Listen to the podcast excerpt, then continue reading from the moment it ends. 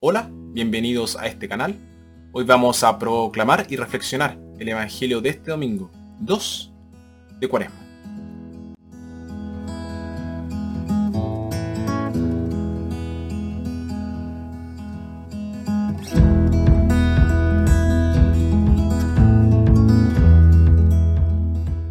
Nuestra primera lectura, tomada de Génesis, esta habla del llamado de Abraham, y gracias a su fe en Dios, todo el género humano ha sido bendecido.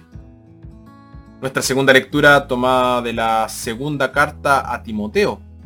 El poder de Dios y la visión de la inmortalidad permiten al cristiano afrontar los sufrimientos que inevitablemente trae consigo la fidelidad al Evangelio.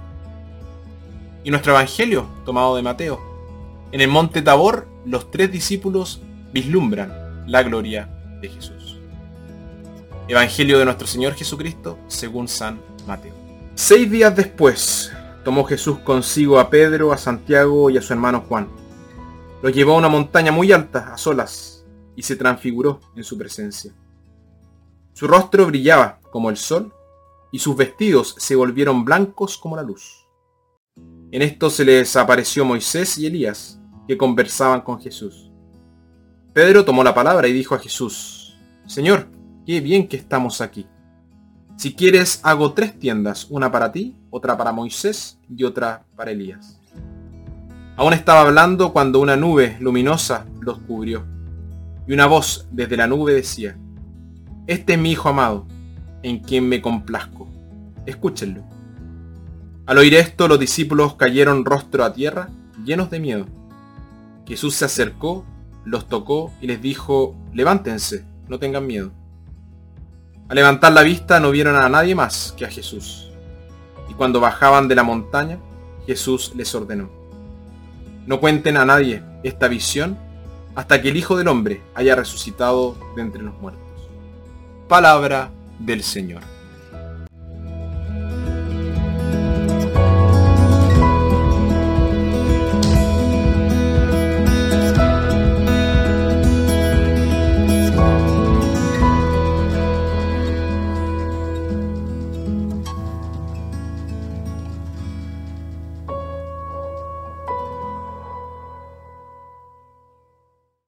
Las experiencias nos influyen mucho más profundamente que alguna charla o alguna conferencia.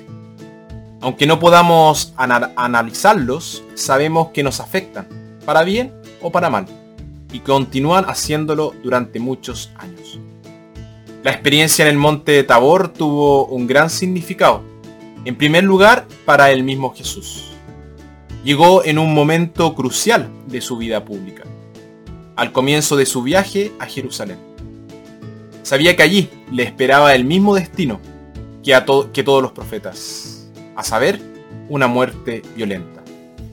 Naturalmente retrocedió ante tal destino para, para reflexionar y orar al respecto. Subió a la cima del monte Tabor, llevándose consigo a Pedro, Santiago y Juan. Tan pronto como llegaron a la cima, Jesús comenzó a orar durante su oración Moisés y Elías se le aparecieron y le hablaron de su próxima pasión. Más importante aún, experimentó la presencia de Dios. Y volvió a escuchar las maravillosas palabras de afirmación que había oído en su bautismo. Tú eres mi Hijo amado, estoy complacido contigo. En el monte Tabor Jesús se sintió consolado, tranquilizado, afirmado y fortalecido para la prueba que le esperaba. No fue que todo se volvió color de rosa. De hecho, nada cambió. Todavía tenía que enfrentarse a un futuro muy oscuro y amenazante. Pero sabía perfectamente que de alguna manera era lo que Dios quería de él. Y que Dios le daría la fuerza para poder afrontarlo. Para, pero la experiencia también fue de gran importancia para los tres apóstoles que estaban con él en la montaña. Confirmó su fe en Jesús y les ayudó a afrontar ese oscuro futuro con él. La experiencia Tabor podría llamarse una experiencia cumbre. Y nosotros también podemos tener experiencias cumbres o momentos de transfiguración. Podemos tener experiencias intensas de luz, de paz, unidad alegría, júbilo y de mucho significado. Y de la presencia, obviamente, de Dios. Son verdaderos momentos de gracia que pueden ser desencadenados no solo por la oración, sino también por la poesía, por la música, por la misma naturaleza. Pero es más probable que sean fruto del sufrimiento y de la dolorosa lucha. En su amor por nosotros, Dios nos permite gustar en la tierra las alegrías del mundo, de ese mundo que va a venir. Él nos da vislumbres de la tierra prometida hacia la cual caminamos con fe. Aunque estas experiencias son muy lindas, no deberían convertirse en una preocupación, porque entonces la religión degeneraría en una búsqueda de altos. Demasiado énfasis en las experiencias cumbres, que son por definición raras e impredecibles, reduce el alcance de la influencia de Dios en nuestras vidas y hace que el resto de la vida carezca de importancia religiosa. La dimensión religiosa está siempre presente y de una manera extraña, los momentos bajos pueden ser tan enriquecedores como los altos. ¿No era necesario que eh, Jesús sufriera y así pudiera entrar en su gloria? Después de esa maravillosa experiencia en la montaña, Jesús y los apóstoles tuvieron que volver a bajar y reanudar el viaje a Jerusalén.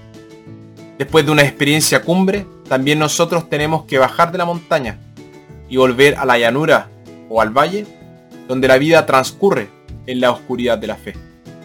La verdadera religión no anima a escapar de la vida, sino que nos ayuda a comprometernos más profundamente con ella. Y esto ha sido bellamente expresado por Emily Dixon en un breve poema que dice así. El regocijo es la brisa que nos levanta del suelo y nos deja en otro lugar cuyo enunciado no se encuentra. No nos devuelve, pero después de un tiempo descendemos sobriamente, un poco más nuevos para el término, sobre suelo encantado.